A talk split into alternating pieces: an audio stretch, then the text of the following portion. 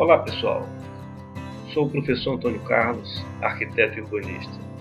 Hoje vou apresentar mais um episódio extraído da minha tese de doutorado, intitulada A influência das atividades econômicas no traçado e na forma urbana da cidade brasileira, o caso da cidade de Santos, Manaus e Ouro Preto.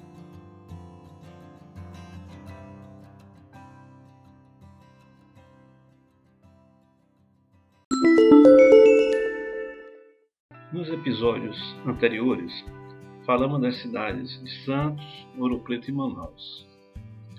Neste episódio, nós vamos comentar essas três cidades, mas de uma forma juntas. Vamos abordar os aspectos somente em relação à formação inicial da malha urbana de Santos, de Manaus e também a formação inicial da estrutura urbana da vila de Ouro Preto. A vila de Santos foi fundada em 1543 e passou aí os 300 anos num processo lento de crescimento. Manaus, em 1669, também passou aí mais de 100 anos, em de 150 anos, estagnado. E Ouro Preto. Ouro Preto foi fundada em 1798. Portanto, essas três cidades em épocas bem diferentes. Das três cidades, duas delas são litorâneas, né? Santo e Manaus. Já Ouro Preto é uma cidade no interior, interior do país. Ouro Preto já é quando os portugueses começam a explorar o interior em busca do ouro, de minérios, que anteriormente o processo era na, no litoral, né? Exploração da cana, da madeira, enfim.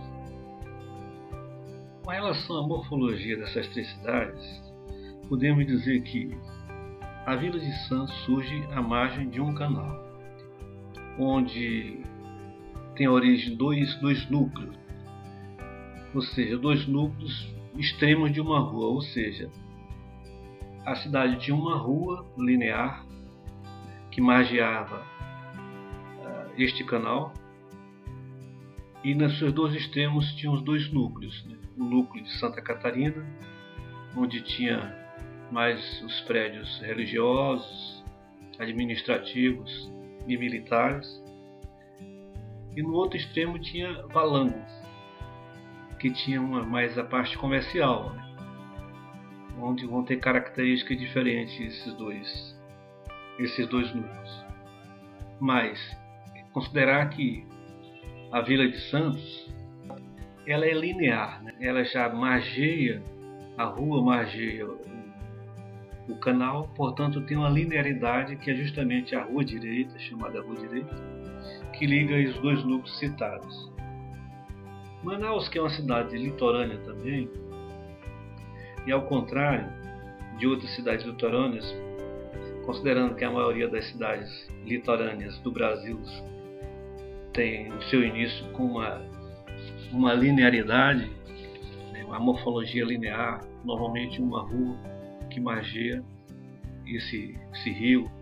Mas Manaus tem uma característica diferente.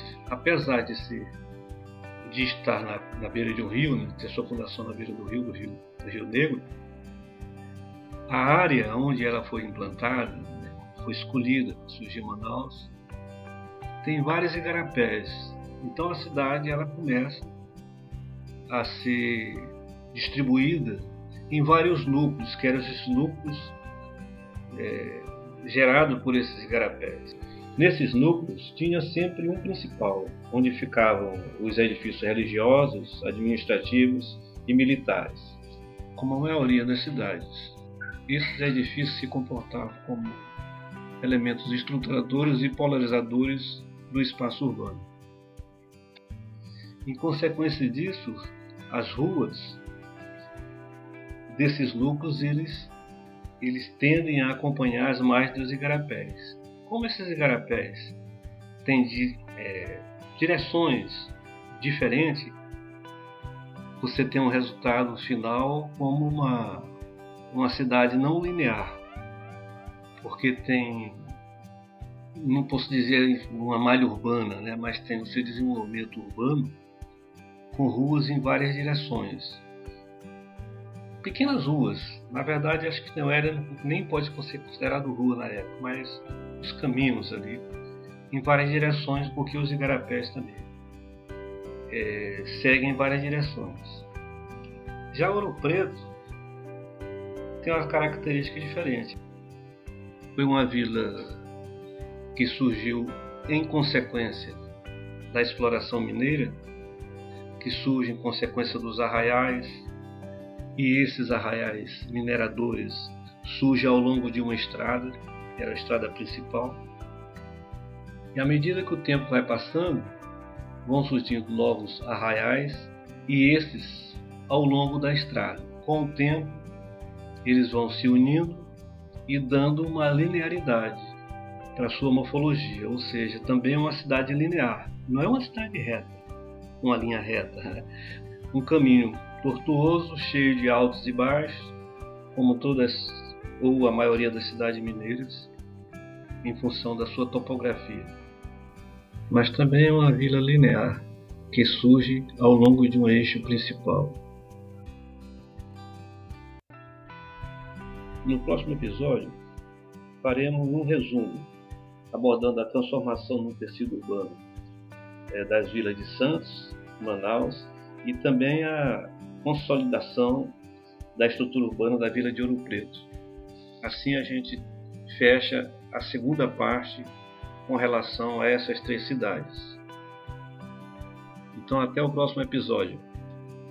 Até o próximo sábado.